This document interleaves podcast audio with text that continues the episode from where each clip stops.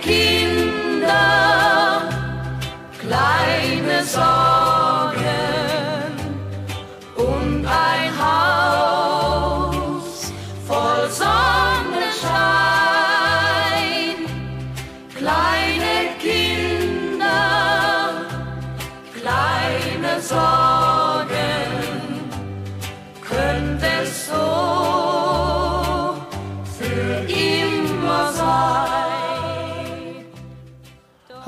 好，欢迎收听 JM 幺零幺暑期特辑，这里是准备开始重看八七版《西游记》的九零后 Jerry。大家好，我是 Marcus。作为一个八零后，我们每年暑假以前都会看《西游记》，也是八七版。Hello，大家好，这里是伪零零后费大洋 Sophia。嗯，小时候的童年记忆是暑期看《西游记 怎么大家都一样啊？》，没有任何的差别吗？还是对八六版的，而且对，看来经典永远是经典啊。所以，Jerry，你作为一个嗯九零后，在我们中间的一个九零后，你觉得中间会有一些不一样的东西吗？你们暑期档总会有一些玩的一些不一样的东西吧？过过暑假，暑假应该都是很愉快的记忆。我我我我们我们肯定每年都非常期就小朋友嘛，肯定都很期待过暑假，对，因为我有游戏机，就可能哦我跟你的区别在于，呃，我们那个时候掌机非常的流行。我是有很多很多的掌机的，就是任天堂出的？Pokemon 啊，那些塞尔达啊、超级马里奥这些。但你知道读书的时候我们只能玩那个俄罗斯方块，你知道吗？我们也有。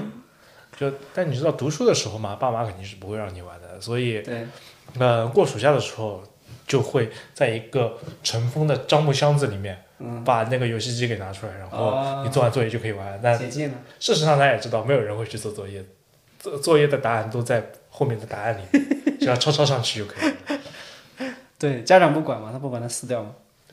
撕掉啊，我再去买一本不就完了吗？我们那个时候五六个同学集资买一本那个新的，呃，就是就是那个那个做题本，然后大家答案轮流传阅一下，今天你看，明天我看，后天他看，一个礼拜把作业做完了。所以你们那时候也是有暑假作业的是吧？有一本。有很多很多的暑假作业，但是这些暑假作业都可以在市面上面买到。索菲亚，你们有吗？呃我觉得你要分一下，你这是小学的暑假、初中的暑假还是高中的暑假，很不一样的。混在一起说了都。对，我我觉得除了高三的暑假有些许的不一样之外，其他都一模一样。像好像大学之前都差不多。真的吗？因为我觉得我小学时候暑假，大家还是以体力的游戏为主，就是大家就是玩捉迷藏啊这种，就是你要是亲身操作的一些。啊，这么一说的话，也确实是因为我小时候一直会跟我的表哥去人民公园去捞鱼去。对，那到初中，他可能大家才会跟电脑联系更密切一这。个你可能很难那么分。你像今天我们是就截止到零零后嘛，那我女儿一零后，那那那她就是跟同学一起打电子游戏啊，没别的玩的。所以可能那时候电子游戏比较缺乏，所以我们只能身体力行的去玩一些游戏。对，有可能。对对，而且可能也是一些这种刻板印象，就是反正我小时候，我感觉我们女生不是很喜欢玩那种超级玛丽啥的。嗯，哦，我我当时唯一玩过的暑假玩的一个游戏是《三国志》，就那个在电脑上打的。三幺幺，打通关之后，我就光荣的成为了近视眼。对，人家所以人就被禁禁了。对，就是那个暑假就活生生把眼睛玩坏了。是都赖光荣。是是，对，后来我我还玩了那个，长大以后应该是高中暑假玩了光荣的那个《三国无双》，嗯，嗯、由那个又入坑了曹丕跟司马懿的 CP，后来的暑假就是看 CP 文了。然后就开始自己写 CP 嗯，了。对对对，我觉得肯定咱们三个不同年代，那个游戏是有巨大的迭代。我们小时候玩游戏，那可能到我初中时候，我已经可以玩一些电子游戏了，但是很小的，就是小霸王，我我自己有一个游戏机，那可能就魂斗罗，还有那个、你可能都没玩过，还有那上上个超超级玛丽啊，左右 BA BA，对，超级玛丽，完全没有印象。就这种纯粹是这种，就超级有点，不过是挺经典的。嗯，哦，我们玩奥比岛、摩尔庄园，摩尔庄园我知道，啊，四三九九小游戏你玩吗？当然当然当然，那那时候四三九九里面有好多都是我们小时候玩过的游戏，啊，他后来把它编成小游戏了。对对对，呃，那时候还有那个偷菜呢。偷菜那那种对我们来说已经对你你们小时候玩的，我们那时候都已经是偷菜。我已经好像在腾讯工作了，就我已经不是玩了，已经当做产品来做研究，哦，在在怎么合规它，怎么在做别的事儿了。那我们其实可以先听马老师说一下，因为马老师对于我们先从来说师来说，对，先从从时代的发展来看嘛，那个马老师肯定经历的跟我跟我跟 Sophia 经历的东西不太一样。对，如果你说暑假，我觉得暑假对我来说，尤其刚才索菲亚提到一点，就是从小到大都不一样嘛。但是对我来说，一直都是非常愉快的记忆，因为很简单，暑假我我以前老家是陕西的嘛，所以暑假从小时候来讲都是首先在家待着，然后我我们家七大姑八大姨比较多，亲戚比较多，所以一到暑假，我们亲戚家的孩子都会来我们家。我我算家里比较大的，然后我上学又上的最早，不是我的意思是说，我是家里比较大的还在继续上学的孩子，所以那我就变成了一个首先一堆孩子孩子王，可能会帮他们辅假辅导一下暑假作业，这是一个功课的 part，但更多的是带孩子们一起玩，跟同跟家里那些七大姑八大姨孩子一起玩，就是孩子王。跟他们一起可能做很多事儿，大家一起玩游戏啊，想想着办法玩，可能也去到处去走走啊。我们小时候玩各种，就是把那个烟盒，不知道你玩过没有？拍香烟牌子，拍香烟盒，香烟盒折纸折成一个，像一个那个我们有点像四，不是叫四角，其实是一个也像个四角一样的东西，就是拿来拍看谁赢得多。因为我们小时候那个烟其实是一个很有贵的东西，所以烟不是很多，所以香烟盒子就很少。那大人抽完烟，烟香烟盒子不是不要了吗？嗯。那小孩就想着法玩儿，那叠四角嘛。但如果你用普通纸叠，那不是没啥意思嘛，对不对？那用香烟盒子叠，那烟它有有有有从便宜到贵的，所以那个贵的跟便宜的就就有不同的价值，你赢起来就比较有意思，它就有不同的那个 level，、所以看谁能看谁能够赢得那个贵的。我记得当时有几个比较牛的烟叫哈德门，还有一个叫什么，你们肯定不知道，万宝路万三五牌，那都后面了，就是我们小时候好像没有那些，就是反正有几个有名的牌子，大家都想赢那几个烟盒，那烟盒很少，然后就玩这种游戏，要么就丢沙包，当然女生玩的多，男生玩的很少。嗯，对，很少，男生很少。跳绳，女孩子玩的多。所以我在我小时候我的记忆就是说，一到暑假，首先就有一堆孩子来我们家。我妈是我们家族比较大的，就是我有几个姨，所以他就会全部来我们家，我就在家里想着方法跟跟一堆亲戚的孩子一起玩，然后都是蛮快乐的记忆。当然暑假作业都一样，是一个比较痛苦的记忆，但是也不会花很多时间，就把它搞完就得了。但马老师那个年代应该没有还没有卷的这个概念吧？我们那时候真的对对学习这个事儿就是会，但是不会说一定要补课，从来没有补过课。我们没有补课的概念，可能也可能因为我在农村长大的，我们但也不是纯农村，是镇上长大的，就是小镇，我们那是个小镇，然后就就可能不会补课。我家里还在做生意，我家里一直在做生意，所以爸妈都很很忙，也没时间理你。嗯，就是你就自己想办法玩儿。你当然只有一个要求，你把暑假作业得做完了，得提前做完了，别到时候。但是基本上都到最后几天，临时补一下就结束了。所以你说学业卷，嗯，根本就没有。我觉得我们那时候在在教育这个方面还蛮快乐的，还还是蛮快乐。基本上老师不会去 push 你做很多事情，也不会有那么多的补习班。那时候也没有那么多补习班，也没有那么多选项。那时候上学就是因为改革开放没多久嘛，我是八二年的，我上学的时候就八九，我说的小时候应该是指的八八十年代后期到九十年代初，是我的小学、初中时时时间段。这个时间段中国非常的开放，非常的那个什么，那时候很多港台歌曲都传到内地，对吧？我们都在听港台歌曲，我们在听，还有那个像英国六嗯 nineteen sixteen 有很多那种像滚石乐队那些乐音乐也都传到内地，传到传到大陆，我们都在听。小虎队，小虎队，对，那个时候都水手，现 在都我们都听，所以那时候感觉就是一个蓬勃向上的感觉，就是每孩子也是能接触到很多不同的东西。可能我们小时候对我来说，暑假尤其是在初中以前都是蛮开心的，但高中因为要高考，所以压力就来了，嗯，会有巨大的变化。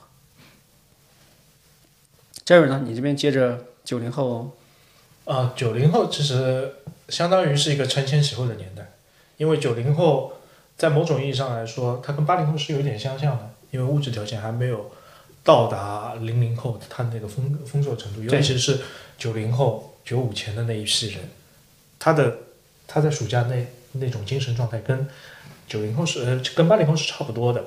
那么对于我们来说，可能有几个很重要的一个时间概念。呃，一九九八年的时候，搞了一个非常经典的电视剧，叫做《还珠格格》。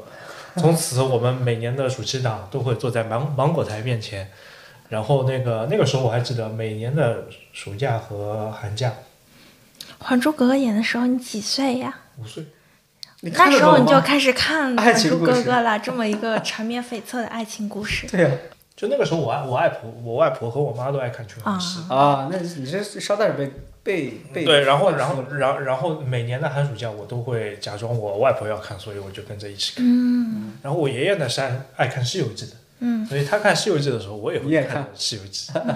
呃，我爱看的是《武林外传》。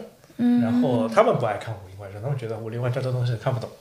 呃，当然，在过暑假的时候，其实因为我相信每一个城市都有一个地方叫人民公园，对对对，人民公园里面都有大池塘嘛。嗯。然后我就跟会跟我的表哥去捞鱼、捞蝌蚪什么的。啊，捞蝌蚪是之前啊，三四月份的时候，然后去捞鱼、捞小龙虾之类的东西，然后捞回来在家里面养。我们呃上海人叫天井，就相当于是个前院，会有一个会种一些花花草草，然后会有一个半开放的鱼缸，然后我们就把捞回来的鱼扔到里面。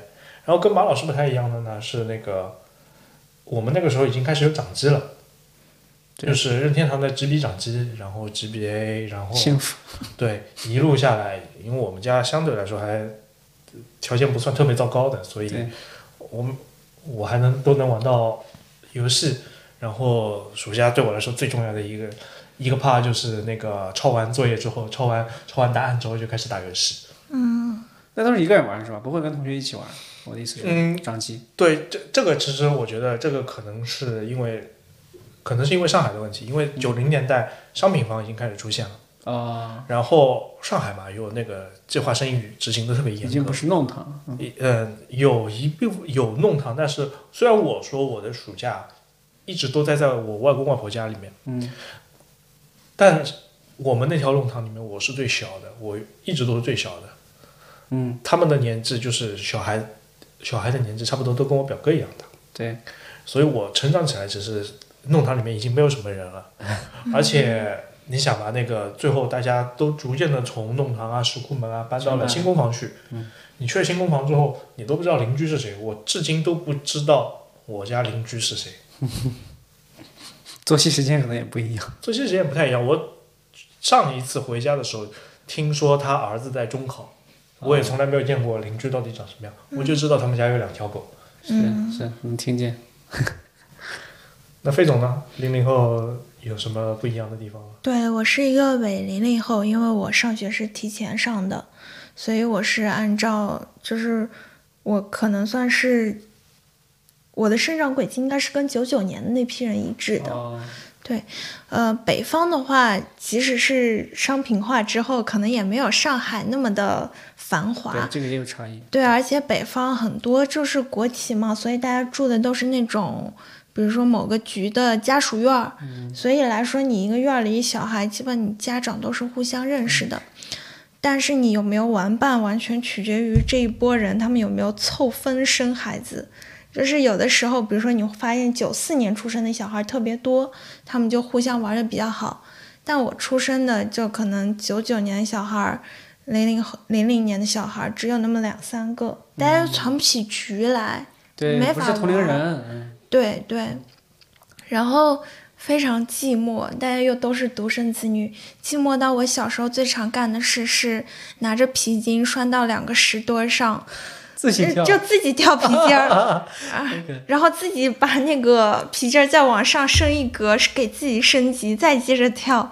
你懂吗？还不如上学呢。上学你还能找到同学。对，嗯，这个跟我们巨大差异。我们小时候，如果咱们俩跨二十年对比的话，我们小时候那一定是有人轮绳的，嗯 没有人自己都能跳的，嗯。就是自己轮一堆人在一起玩对，曾经有一度时间有过小伙伴，就是在家搬家的时候，但很快就是那个时候，就是好像拐小孩的人挺多的吧。啊啊，我家长就会说你不要不要下下午出去玩了，就天黑之前必须回家。甚至有的时候他们出门上班前就直接把你反锁在家里。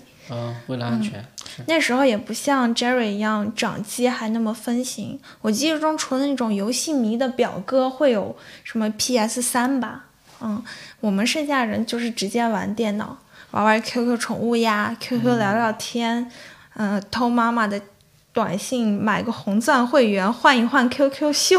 QQ 是，我觉得这可能其实也跟时代有关系，因为那个对于我们来说，那个时候电脑还没有那么普及。我还记得我们家第一台买的奔二的电脑是九千七百块钱，超贵，我靠，零零年之前的，这是一台非常非常贵的电脑。嗯嗯，但是在 Sophia 读小学的时候，应该是零八零九年吧，嗯那个时候宽带都已已经开始经网络时代了。已经开始普及宽带了，所以对于大家来说，家用电脑的成本都下来，包括呃，就是就汉化游戏的风行，所以嗯，这相对于相对来说，玩电脑的成本是更低的。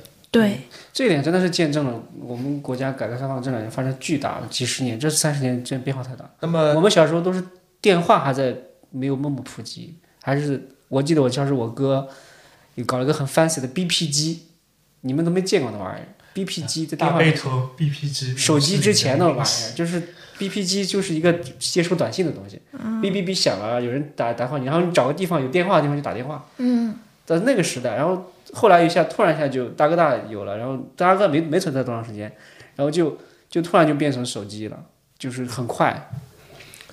那么马老师，因为你女儿米娅一零后嘛，一零后的暑假又是什么样子的？打游戏，她现在已经开始玩那种，呃，我觉得现在游戏厂商已经也很很很牛逼了，就是他开发了很多这种就是少年版的那些，比如说帝国啊什么那些东西，我不知道，就是孩孩子版的那些，我我不知道那叫什么名字，就是我我知道他有成人游戏，他也有少年版，嗯，所以他那个少年版，他们直接玩的差不多的都，就是比如说搜索游戏，一堆人，呃我也不知道他每天在玩什么，他每天因为他那个 App Store 账号是是要需要我 approve 才能下载的，所以我知道他下载很多游戏，各种乱七八糟的。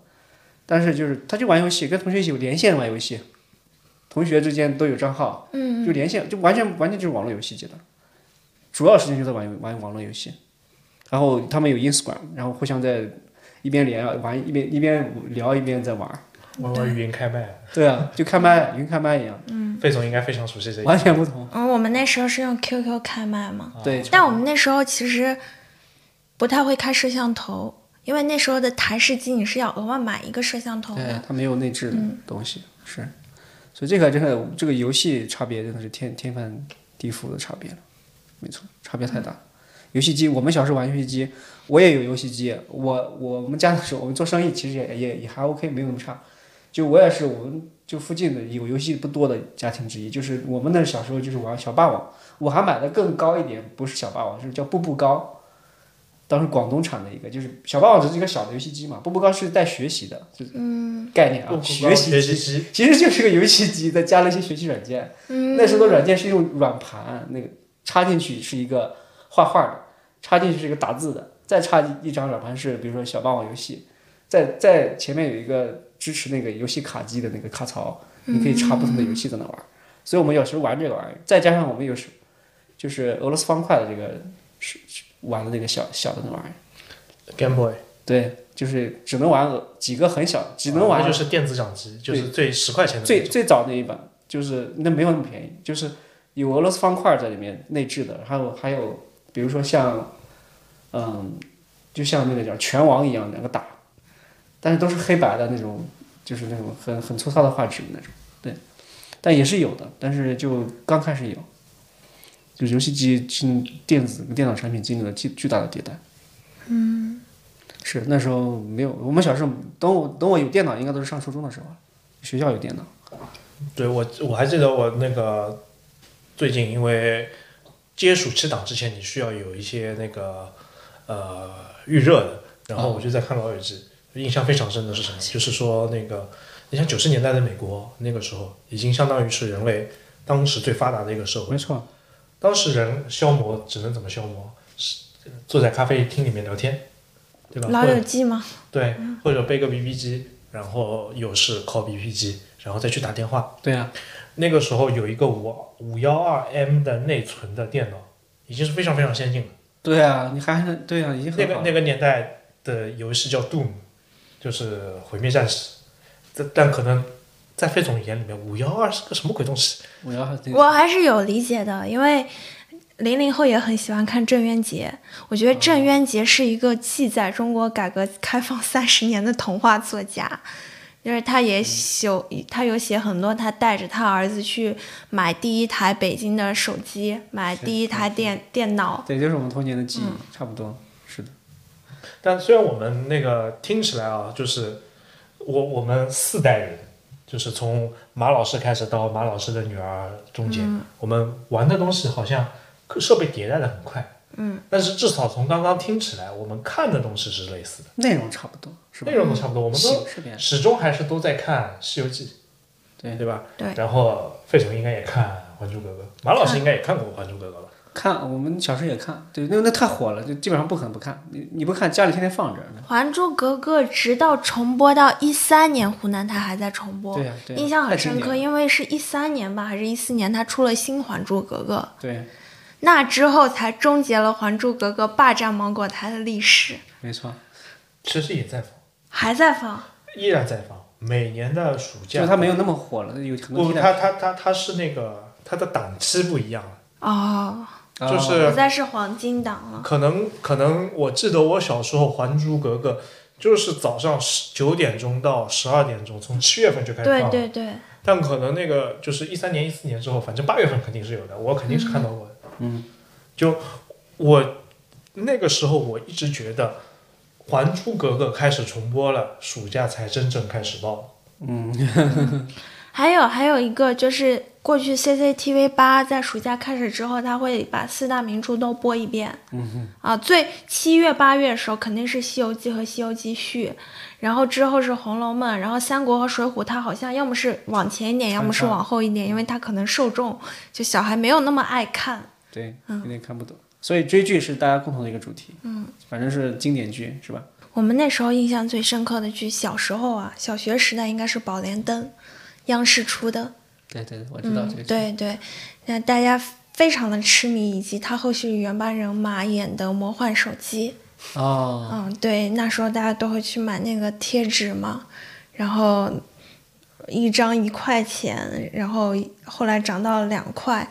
Anyway，就是小时候会以搜集这个贴纸为暑假乐趣。对，后来到再长大一点，啊，有一个剧刚才从脑子里闪过去了。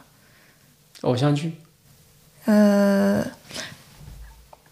穿越剧，那个杨幂跟冯绍峰演的《宫》和《步步惊心》就开启了穿越剧的时代。那个时候，我就让我妈妈给我买了一个电子阅读器，但不是 Kindle，因为我当时就，因为我当时想要一个能放电影的东西，嗯，就我不想要 Kindle，它没法放电影，然后买了一个应该是叫纽曼的电子啊书。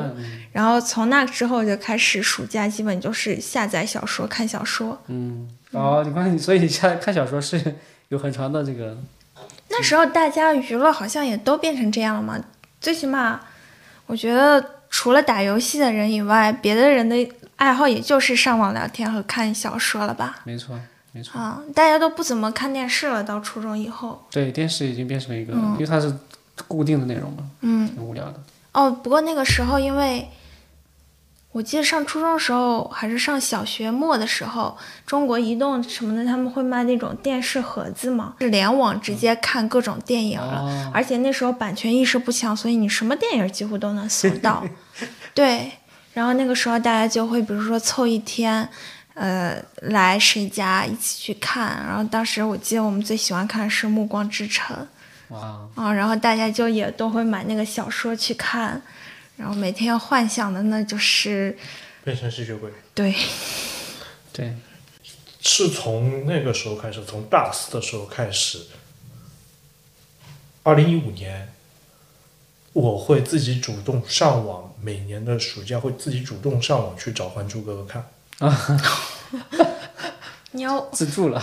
对，自助了，因为呃那个是在家的时候，就是我我们那个时候都是以客厅为，就是我们以电视机为中对心。对，设计一个客厅客厅嘛是电视对吧，那你每个客厅你都会有电视，大电视机，然后反正爸妈也不在家，当然在家也不会管你，无所谓，whatever。放暑假，嗯，你就会把频道调出来，然后上午《还珠格格》，下午《甄嬛传》，中间穿插《武林外传》，嗯，这么播。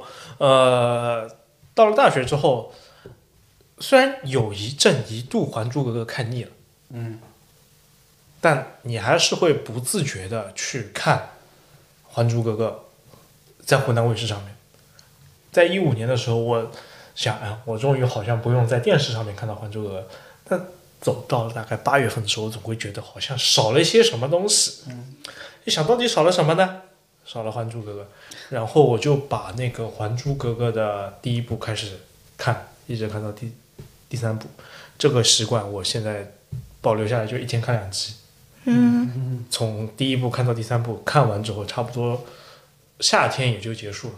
对，但可能变化在于什么呢？变化在于小时候比较喜欢看第一部，嗯，或者说第二部，第一、第二部，然后现在越来越喜欢看第三部。嗯，我就觉得第三部它只是讲了一个，因为我们之前跟费总做那个独霸爱情的时候，读者读者留言信箱里面就有一个问题，就是问我说，你印象里面脑子里面有没有什么作品不是以爱情为终结的？然后我想了老半天，《还珠格格三》《还珠格格三》，只有还好像很绝大多数大家耳熟能详的文艺作品里面，只有《还珠格格三》是讲了恋爱结束之后正儿八经的婚姻的一地鸡毛的，其他的什么婆媳剧啊什么都跳开恋爱，没有恋爱这个感觉的，要么就直接就直接进入结婚，直接进入婆媳斗了，直接演鸡毛的，对，直接演鸡毛了，要么就是纯演恋爱。绝大多数的爱情剧、偶像剧都是只演恋爱。是。你说这个真的是，费总呢，应该也看过《还珠格格》吧？我们看过，但是我有一个就是会替别人尴尬的病，所以我在看第一、二部就有一些很尴尬的桥段的时候，我整个人就会啊、好难受，我要换台，然后到换完台，然后再切回来。就有的时候，小燕子说一些什么这这那那的时候，我就会替小燕子感到尴尬，就没有办法看。哦，我忘了提，就是这个事情在什么剧上发挥到了极致呢？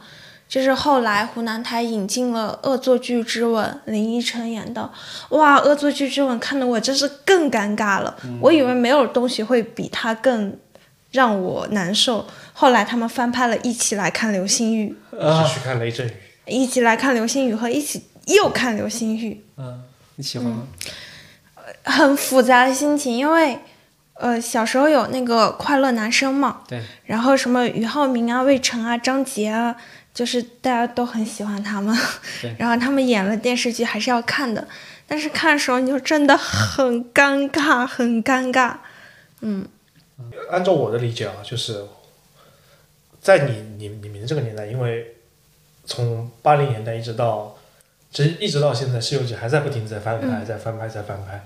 那么相对于你们来说，就八六八七版的那个特效已经完全不能看了，完全就是毛贴图特效。加你为什么还会啊跟我们一样在暑期档去看《西游记》什么？就八七版《西游记》这么一个《西游记》？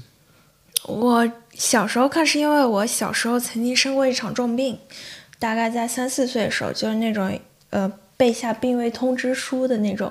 哦然后我记忆中就是那一整年我都是在医院度过的。然后我妈妈为了避免我无聊，给我买了《西游记》的连环画，啊，而那个是我的启蒙，所以《西游记》就成了我的精神支柱。嗯。哦，然后到后来，后来应该是在上初三还是高一的时候，其实已经有 B 站了，还是先有 A 站，我忘了。那时候版站版权意识不强，就有人上传《西游记》，嗯。就是看弹幕《西游记》超快乐的。啊现在 B 站买了正版的《西游记》，嗯。然后弹幕也是超快乐的，就你一定要跟着弹幕看一次你会打开全新的世界。嗯，就这个用户已经在开始创造那个那些新的内容在上面了。对，他，他就好像那种《甄嬛传》的弹幕一样，嗯三国演义》四大名著的弹幕就已经和他们本身的原文本一起，然后扩展了他们的哎，你说这故事个，我还没有体验过，也有意思。嗯，超有趣的。对，弹幕相当于是你想用户在创造内容了嘛，对吧？嗯已经跟原文有一些，每你也能想到有一些，竟然会有人这么理解或不同的角度去。对，有一些很搞笑，就是虽然很俗气，但是真的很搞笑的梗，比如说老版《三国演义》那个貂蝉不是陈红演的吗？对。然后，然后就是有一集吕布去找董卓，然后貂蝉正在那里，就是大概是抛媚眼这样子。然后董卓对吕布说：“奉先吾儿，请坐。”大概是这意思。嗯。然后弹幕就都开始刷“阿瑟，请坐，给自己加一块肉吃”，就是。呃 Jerry，你看过这个吗？就是陈凯歌和陈红一起上一档综艺，对，就是非常做作、非常装。然后陈凯歌就是对他儿子陈飞宇说：“阿瑟，请坐，给自己加一个肉吃，加一块肉吃，就是为了体现他的家教很好。”然后他跟陈红就在那里一边吃一边聊一些非常装、非常。高深的话题，然后所以因为又又是陈红演的貂蝉嘛，大家都都开始说阿瑟请坐，原来阿瑟竟是吕布这样子，对，加一些些梗在里面。嗯，很快乐，就是那种啊我们创作时候一直会有的说，把一个人的作品连接起来变成一个宇宙。对对对，而且老版三国的那个吕布是那个楚云飞演的，就要演那个亮剑的楚云飞，嗯，然后就会有人写，想不到你楚云飞浓眉大眼也会背叛革命这样。这个评论很，对，很搞笑。所以其实对你虽然说同一个作品，但你们看，我从来不看弹幕，我都把它关掉了，我觉得好烦，咕隆咕隆咕隆。但是你刚才说那个角度，我觉得有意思，嗯，因为它其实是用户在互动，对。嗯，一些互动内容在里面。而且经典作品的弹幕一般会比普通作品弹幕就是要温和亲切很多，不会有吵架的现象，存在。因为大家都在回忆童年，所以都很友好。但我感觉我们这一代人童年快乐童年到初二就结束了，嗯，到初三以后的暑假就都不再是自由的暑假了。要为了学业，对，初三升高一，你要去预习高一的课程；高一到高二你要补课；高二到高三，呃，学校官方补课。高三那个暑假你要去考驾照，如果你没到十八岁呢，你就去学雅思或者托福。然后大一的暑假呢，你要去，呃，做一个志愿活动或者干嘛攒一个学分。然后大二到大三的暑假呢，你要去实习，这样才能保证你大三的暑假能找到一份有 return offer 的实习。在 Sophia 那边，我听到了一种窒息感，是吧？很窒息吧非？常窒息。但是我想想，现在的一零后，我觉得他并没有那么窒息，因为我觉得一零后已经是海淀五年级能考托福一百一的那个段子了。我到现在都考不到。对，但你你说是另外一个点，就是说他可能嗯、整体的这个教育程程度上来了，大家的学习能力也上来了，但是竞争并没有改变，竞争还是更激烈。我觉得这其实还是我们归根结底还是个理念问题，就是说那个我们在做节目一开始就讲，我们好像人生都是有范式。从 Sophia 那边，我们也听到了人生的范式在里面。嗯，每个人都必须要经历这个、这个、这个、这个，好像每一个时间段，他都必须要去做这个一件事情，才能保证你人生的下一个阶段不脱轨。但对我来说，我的小说的概念里面没有“脱轨”这两个字，我直到现在我都没有觉得我脱轨，就我没有觉得我三十岁我就一定要去干嘛干嘛干嘛，我一定不能打游戏，不能看《还珠格格》，不能呃在外面混吃等死，或者说一醉方休，巴拉巴拉我从来没有这种概念。我在小学的时候，可能天天躺在家里面打游戏也好，呃，就是睡在凉凉席上面睡觉。到初中时候，我可能游戏机升级了一下，但我依然在做这些事情。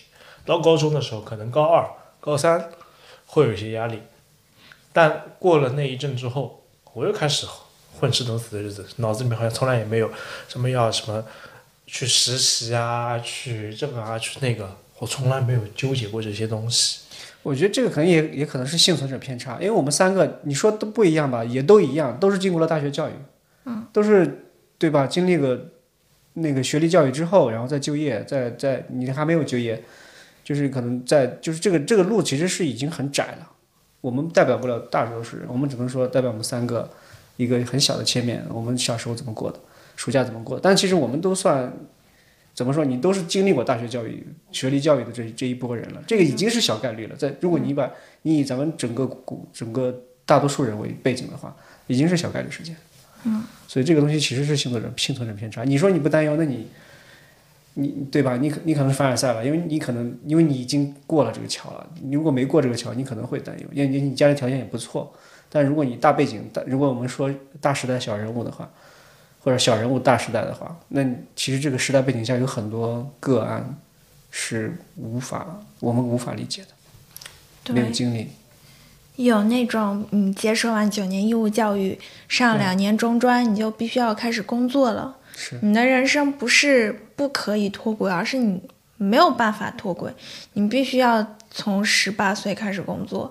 你只要停止工作，你就没有饭吃。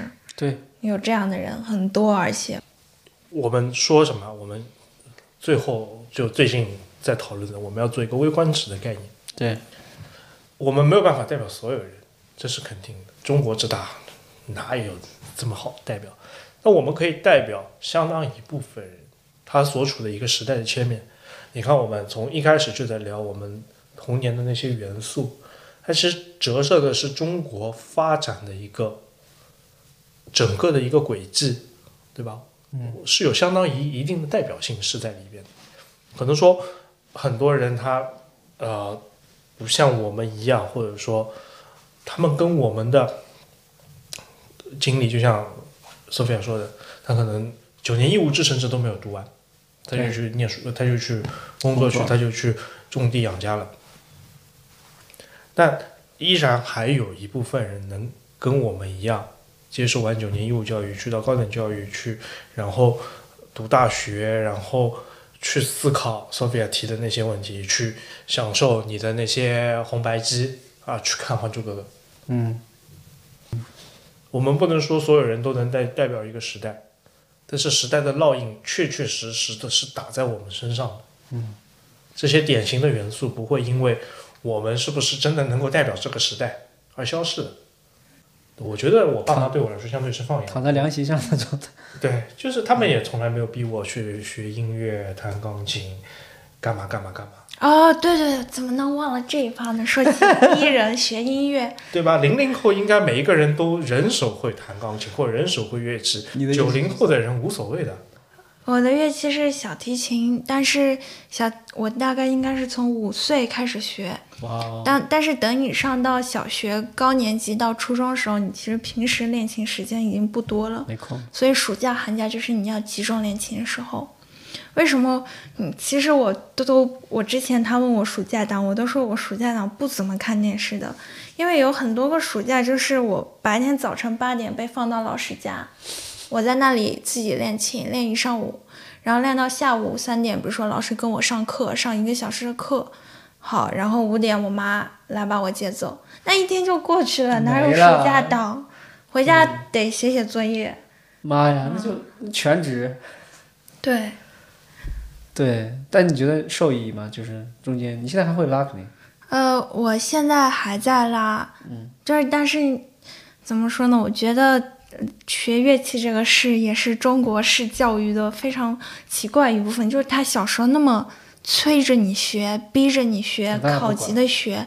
但是等你一到高中，他们就会说你赶紧放弃，你要好好学习了。就是就是除了极少部分会把孩子送到音乐附中的人嘛，然后好像到高中以后，他就默认说你的人生中再也不需要这个乐器了。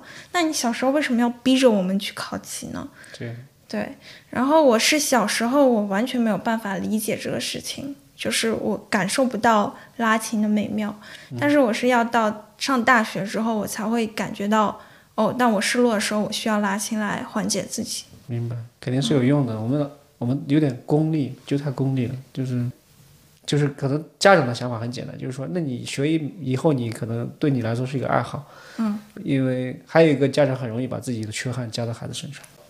你有什么缺憾？你小时候没经历过的？我们很多人长大了做事情都都是一个很简单的逻辑，嗯，就是来弥补儿时的缺憾，嗯，所以我们今天如果说回忆童年，我觉得真的蛮必要的。儿时有什么缺憾，长大了做了很多事情都在弥补。比如说，我讲个很搞笑的例子，我老婆经常说：“你怎么那么喜欢吃鸡肉啊？”我说：“因为我小时候有一个很痛苦的记忆，我们家三个儿子，嗯，很少见，因为你们都很多是子女，我们不是。然后我妈每次回来都会买一个烧鸡。”然后不够吃，你知道吗？然后就特别，当然也不是说买不起，就是他他就买一个，然后几个兄弟就分。嗯。但是可能你就想抢抢抢的嘛，就想抢着吃。嗯。然后就会觉得长大以后就特别想弥补不了，老想老想去买烧鸡吃，就就很很很搞笑，其实很简单的一个逻辑，就是弥补儿时的缺憾。那上飞，你的儿时的缺憾是什么？儿时的缺憾吗？我觉得好像不是儿时的缺憾，而是儿时的一个影响吧。嗯，因为小时候你长时间都生活在一个非常孤独的状态中，嗯，你是你没有什么朋友跟你玩，你一直是一个人做所有事情，所以现在你可能也就习惯了这种状态。你反而是有任何人侵入你的空间，哪怕只是人家跟你共享一点点空间，你都会觉得非常不舒服。嗯，但这种性格在实际的社会生活中是不太好的，就没有那么利于人际交往，尤其是亲密关系。嗯，对对对，嗯，对你说这个确实是有道理，因为你可能小时候没有什么玩伴儿，你就一个人是吧？对，而且独生子女和父母之间会有很强的绝对占有的关系，就是肯定要。父母的爱全加给我一个人，我不能允许你把爱分出去。所以这长大以后，你投射的投射到其他亲密关系上，就是你很容易 over。那马老师，你的童年缺憾，就除了除了吃鸡肉那一趴，有没有真的投射到米娅身上？我我呃，我我尽量我尽量有这个在觉知这个东西，但是我觉得还是会有，就是我有个很大的缺憾，就其实我就一个缺憾，我不会玩儿。虽然我刚才说我们小时候有很多玩的东西，但也有很多人一起玩，对吧？但是玩是一种罪恶，这个是根植在内心的。你能理解这个事情吗？比如说打台球是罪恶，去游戏厅是罪恶，这个是父母灌输给我们的。说玩是错的，学习是对的，这个很可怕。这个我一直到三四十岁，我就在不断的在调整自己。到长大以后变成工作是对的，呃，娱乐去嗨是错的。这个超级可怕，这是我此生最大的遗憾。但你能想到这个，你女儿已经很幸福了。对，就是我不断的反思自己的一个一个，但是我不断的想去觉知这个事情，就是说我千万不能让孩子，我说玩也是对的，都是对的，没有什么对错。你爱什么爱干什么干什么，表达欲嘛，对吧？所以你如果说我最大的缺憾，如果今天让我总结儿时的话，我觉得最大的缺憾就是我我不会玩我不是没有玩的天赋，没有不可能没有玩的天赋的，每个人都有的。只是从小我就觉得那些去游戏厅还是坏孩子，我就不应该跟他们玩儿。我觉得我不知道这个到现在这些新的父母有没有一些变化，但是我觉得这个对对孩子伤害是最大的。我父母对我很好，他们很爱我们三个孩子，可是我最大的就是他们他们是有他们的局限，他们不可能意识到那个东西。他们会告诉你学习是好的，玩是错的，玩是错的这个事情一直根植的我带了带了我好几十年的时光，我一直认为。我是个好孩子，所以我不应该玩我就不应该玩这个很可怕。所以我有很多时候我不知道怎么玩你有吗？就是，我也想问，不要光剖析我们，剖析一下你自己。你有没有缺憾？硬要说的话，就是没有学乐器。那你现在打算弥补吗？不打算。你学的啥？啊？你学的啥？那个时候钢琴。我小时候让我学的是手风琴。哦，那 OK，那挺挺，你保保持下来了吗？没有，学了两个月不学了。两个月？对，就大家老师说这个人学小小提琴有天赋，要让我去学小提琴，然后我就故意乱拉，就不学了。那你还是蛮蛮蛮那个什么叛逆的。对，然后到十几岁的时候学吉他，学了两三天又不学了。嗯，然后读大学的时候，可能学了一阵口琴，学了两三天又不学了，所以当然有尝试过，说是呃，要不要买一架电子钢琴啊，或者说再买个吉他重新学？那我想想，我觉得像我这种剖析一下自己，就是没有这一命里面没有音乐这个命，没有弹乐器这个命，所以我不会去想着真的要去弥补这个东西，大概率买回来也会多对灰的。对我来说，当然人生会有很多的遗憾，只是我很多时候我遗憾我记不住，因为反正我遗憾也没有办法弥补，我去记它干嘛？对，你会觉得你现在做的一些事情会跟小时候的经历相关吗？嗯，或多或少有关系。嗯，我小时候想当一个足球运动员，嗯，没有当成，结果变成了个足球先生。对。然后我高中时候想当一个作家，嗯，没有当成，现在开始自己写小说。然后读大学的时候想要去做新闻，某种意义上也算实现了，因为写足球时评嘛，也算是新闻。然后一直写，就是包括现在我说，我小时候还蛮喜欢看历史故事的。嗯。然后最近听到一个说小人物大历史的一个微观史的切入点，对，我就觉得挺好，我就把 GM 幺零幺或者被重新把它改一下，用时间轴顺序直接写一个微观史出来。嗯。但我觉得这个东西不叫弥补遗憾。这个最多叫念念不忘，必有回响，也也有道理，是，对吧？我我我很少去真的去弥补遗憾这个东西，遗遗憾太多了也弥补不过来，索性忘了。就有些时候你很难是意识到他是在弥补遗憾，就是他可能潜意识的东西，你可能很难意识到。比如说潜意识里面东西，就是我说那个东西，就是小时候可能，比如说我说小时候我缺玩儿。然后我就会有意识对很多东西觉得，比如说现在我就想做很多事儿，就是特别想做一些跟主业不相关的事情，就特别有这个欲望，这个这个欲望就特别强烈。我觉得我自己在反思，我觉得可能就是因为小时候那些都都没有体验过吧，就现在就觉得什么都想体验一下，因为可能没有那机会，小时候可接触的资源太少了，然后就会对，都会对什么东西都很好奇。我我也是三天，我什么都是先体验一下，然后两天不弄就就扔了，就不管了。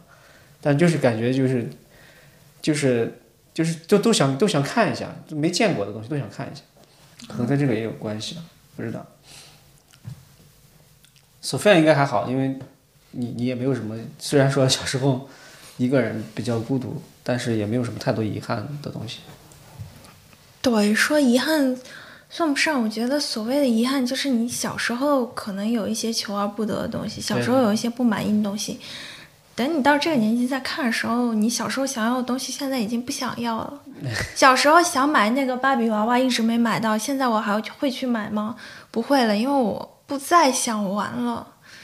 嗯，是，就是呃，如果是我的话，我倒会，就是收集嘛，纯收集。我会收集很多很多的东西，换一种形式，换一种形式。嗯，对。有的东西你可能长大还想搜集，小时候你喜欢哈利波特，你长大还会想搜集它的周边。但有的东西就像芭比娃娃一样，你只有小时候喜欢，长大了不再喜欢了。嗯，对。所以其实，虽然我们在说聊暑期档啊，嗯，但我觉得我们其实没有聊暑期档。最后我们再聊求不得，聊儿儿时的记忆，聊聊童年创伤。对，对，最最终就是去伤感。呃，很多东西嘛，逝去就是逝去，其实没有办法，对吧？但是就是因为人永远不断在逝去，不断在告别，所以未来才如此的吸引人，如此的需要去珍惜当下，珍惜眼前人嘛。嗯，对，所谓暑期档已经不再是一个七八月份电视会播什么的节目表了，暑期档其实是每一年照例会行使一次的童年怀旧权利。其实不如就是说，我们借由暑期档这个机会，能让我们在每一年都思索一下，在这么美好的夏天，我小时候曾经想做的事，我现在还有没有做？现在还来不来得及做？这个夏天我要怎么活着？这个夏天我要怎么圆满度过？到这个夏天结束的时候，我又能给自己创造什么样的回忆？因为我觉得夏天实在是太美好的季节了。没错，没错，这个索菲亚，你这个总结太太完美了，我就我已经没有任何需要补充的了，非常感谢。Sophia，就是爱智慧。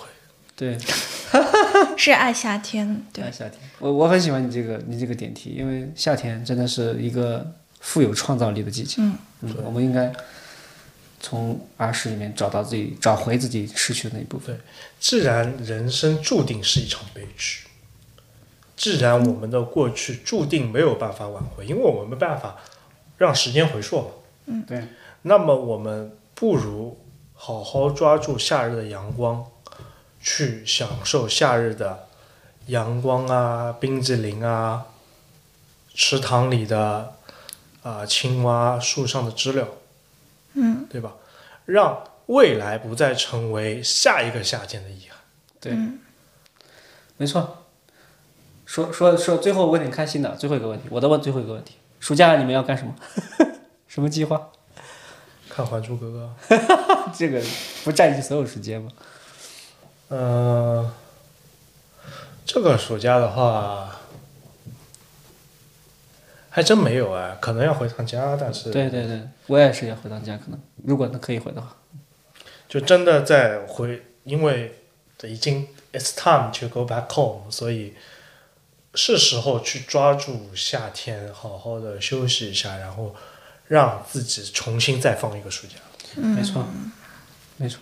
我可能，嗯、我我我特别喜欢骑自行车，因为冬天骑不了，英国太冷了。夏天是唯一的机会骑自行车，嗯，所以我可能今年夏天想骑得更远一点。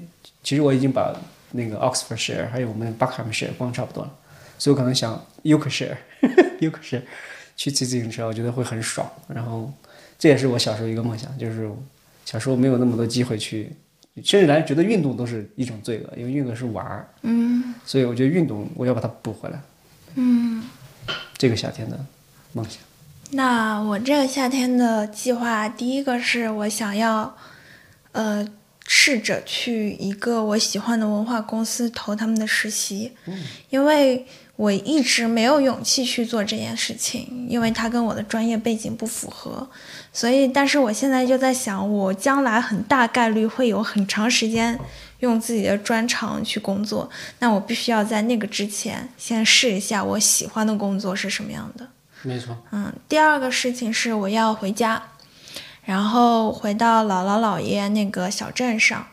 呃，山西北华北嘛，是一个在冬天的时候非常萧索、非常让人伤感的地方。但是夏天的时候，那个小镇上会变得非常的有人情味儿。嗯，然后我想要去那个小镇上拿相机拍一拍每一个让我舒服的瞬间。嗯，就是夏天的时候，那个小镇的主干道上槐花会开满地，路边会有非常多的西瓜摊儿、西瓜车，啊，会有老爷爷老奶奶在树荫下下象棋，或者是聊天一下一下午。嗯，我想把他们都拍下来。嗯，还有刚才提到槐花，你知道，我们我们小时候有一种饭叫槐花饭，对，超好吃，是呢，英国也有，你知道吗？我不知道。我们前两天还摘了吃了，嗯，哦，有槐树是真的，对，有槐花，这边很多树种跟华北还挺像的。没错。那我们还不收摊，赶紧去吃槐花饭，看《西游记》去。对，好，